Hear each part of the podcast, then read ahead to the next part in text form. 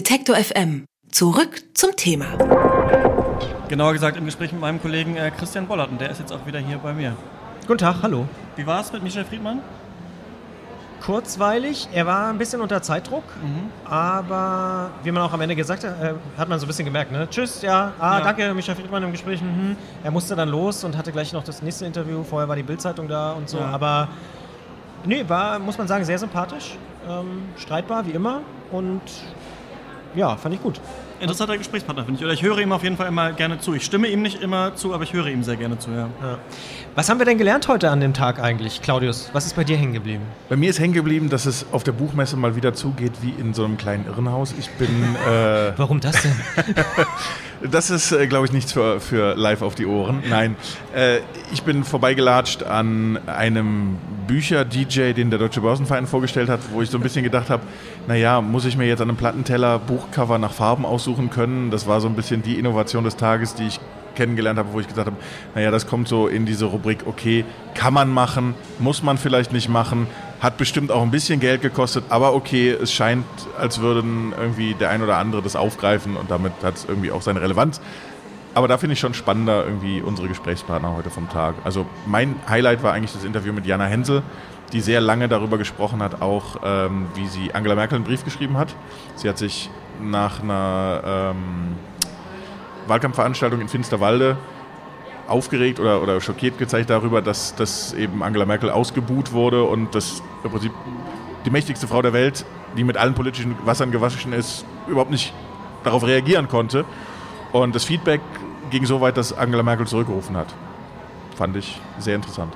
Darf man sagen, hast du nicht erwartet, oder? Dass das so ein interessantes Gespräch wird? Nee, habe ich überhaupt nicht erwartet. Also ich wusste, dass sie spannend ist als Person. Ich habe das Buch gelesen. Ich dachte, wir reden über das Buch, aber es war noch spannender, äh, im Prinzip über diese sozusagen über diese Schnittstelle Journalismus, Politik, Literatur zu reden, weil das muss man auch mal sagen. Dieses Stück, was sie da in der Zeit geschrieben hat, das war kein, Literar äh, kein journalistisches Stück, das war ein literarisches Stück. Und das habe ich, eigentlich ist es ich habe auch Zonenkinder gelesen 2002, ich habe die anderen Bücher gelesen, die Jana Hensel geschrieben hat, aber eigentlich war das mein Lieblingstext von ihr, weil der irgendwie sehr nah an ihr dran war, obwohl er eigentlich äh, was ganz anderes aufgezeigt hat. Ja, diese Persona hinter dem Autor irgendwie kennenlernen, das ist natürlich ähm, interessant. Ich habe es versucht äh, bei ähm, Ken Follett, den ich ja äh, vorhin getroffen habe, aber ich war natürlich trotzdem auch mega aufgeregt und auch, weiß ich nicht, es ist, wirkt auch absurd einfach. Ach, Ken Follett, äh, der kommt, man wird dann nämlich beim Verlag in so eine kleine Kabine auch gesetzt und dann wird gesagt, gleich kommt Ken Follett rein. Und dann sitzt man da und wartet und dann ist er da und dann spricht man über die Säulen der Erde. Und ähm, wir haben ihn gefragt, es ist ja ein äh, Videospiel äh, rausgekommen tatsächlich nach die Säulen der Erde, was irgendwie interessant war. Aber er hat auch... Ähm, auch solche Fragen souverän alle beantwortet und äh, perfekt beendet, seine Sätze. Und ähm, trotzdem haben wir ein paar Mal zusammen gelacht. Also vielleicht sind wir jetzt beste Freunde, kann sein. Seid ihr durch den gleichen Eingang ein, rein oder wieder raus oder hat er auch so eine eigene Tür dann gehabt in diese Butze? So eine falsche, ja, nee, ähm, durch die ich dann raus musste. Nee, äh, wir sind durch die gleiche Tür tatsächlich gegangen. Ja. Das ist bei mir so ein bisschen hängen geblieben, ehrlicherweise, dass beide Gesprächspartner, mit denen ich mich unterhalten habe, sowohl Boris Palmer als auch äh, Michel Friedmann, extrem professionell waren. Also das habe ich so, da habe ich so gedacht, also von der Person hat man da jetzt wenig mitbekommen. Also es war inhaltlich total interessant, beides interessante politische Personen, die sich auch äh, zu politischen Themen äußern, aber man hat schon das Gefühl gehabt, die wissen ganz genau, was sie hier machen. Also das ist wahrscheinlich bei so einer Messe auch ganz schwer, wirklich an die Person ranzukommen. Von daher finde ich es auch wirklich ein interessantes Gespräch, äh, was du mit Jana Hensel gehört hast, äh, geführt hast. Würde ich jedem empfehlen, nochmal nachzuhören. Das wollte ich gerade sagen. Ähm, Kann man ja auch, ne? kann man ja auch Unser Podcast. schöner Podcast, N99, der Podcast zur Frankfurter Buchmesse. Ähm, ja, ich fand nicht nur spannend das Gespräch mit Jana Hensel, also weil du gesagt hast, irgendwie Ken Follett, Friedmann, Palmer, alle so wahnsinnig professionell und irgendwie auch so ein bisschen glatt, weil sie alle wissen, wie die Medienmaschine funktioniert. Ich habe heute früh ein Gespräch geführt mit Christoph, äh, mit Christoph Links, dem Verleger vom Links Verlag. Der weiß auch sehr genau, wie das ist mit den kleinen und mittleren Verlagen. Aber da merkt man auch so ein bisschen neben diesem ganzen äh, Glanz und Gloria, dass auf der Messe eben noch unterschwellig ein paar Themen brodeln, die gerade den kleineren und mittleren Verlagen sehr, sehr, sehr zu schaffen machen. Und da geht es einfach auch um Geld, weil die wirklich mit diesem jüngsten Urteil, dass sie die VG Wort, also die Verwertungsgelder, nicht mehr teil, anteilig mit den Autoren ausgeschüttet bekommen, sondern dass sie jetzt im Prinzip ihre Autoren fragen müssen jedes Jahr, lieber Autor, gibst du denn die 50 Prozent, die du jetzt kriegen würdest, dem Verlag zurück oder behältst du sie selber? Und mal ganz ehrlich, welcher Autor ist nicht so arm und sagt, außer Ken Follett, hm, nee, lass mal stecken. ähm, das ist irgendwie gemein, das hat er auch gesagt, das fand ich auch schön, dass er gesagt hat, naja, wir, wir Verlage, wir arbeiten nicht gegen die Autoren, sondern mit den Autoren zusammen. Und ich glaube, da müssen nochmal neue Lösungen her.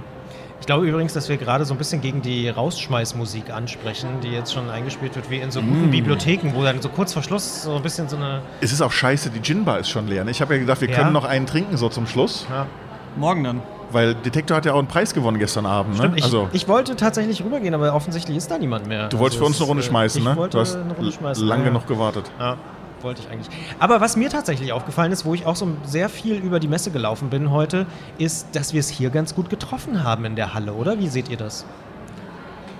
Es ist, glaube ich, auch wenn man am Anfang denkt, man muss einmal quer durch die Messe bis zu uns zu kommen, aber schräg gegenüber von der Gin Bar, das findet jeder, also alle Pressedamen, die ihre Autoren und Autoren hierher geschleppt haben, haben das sofort gefunden und es bleiben irgendwie auch alle länger. Ich weiß nicht, ob es an der Limonade liegt, die wir am Stand haben oder weil wir so nett gucken, aber es kommen alle vorbei, es bleiben alle stehen, es hören hoffentlich auch alle weiter zu. Ja.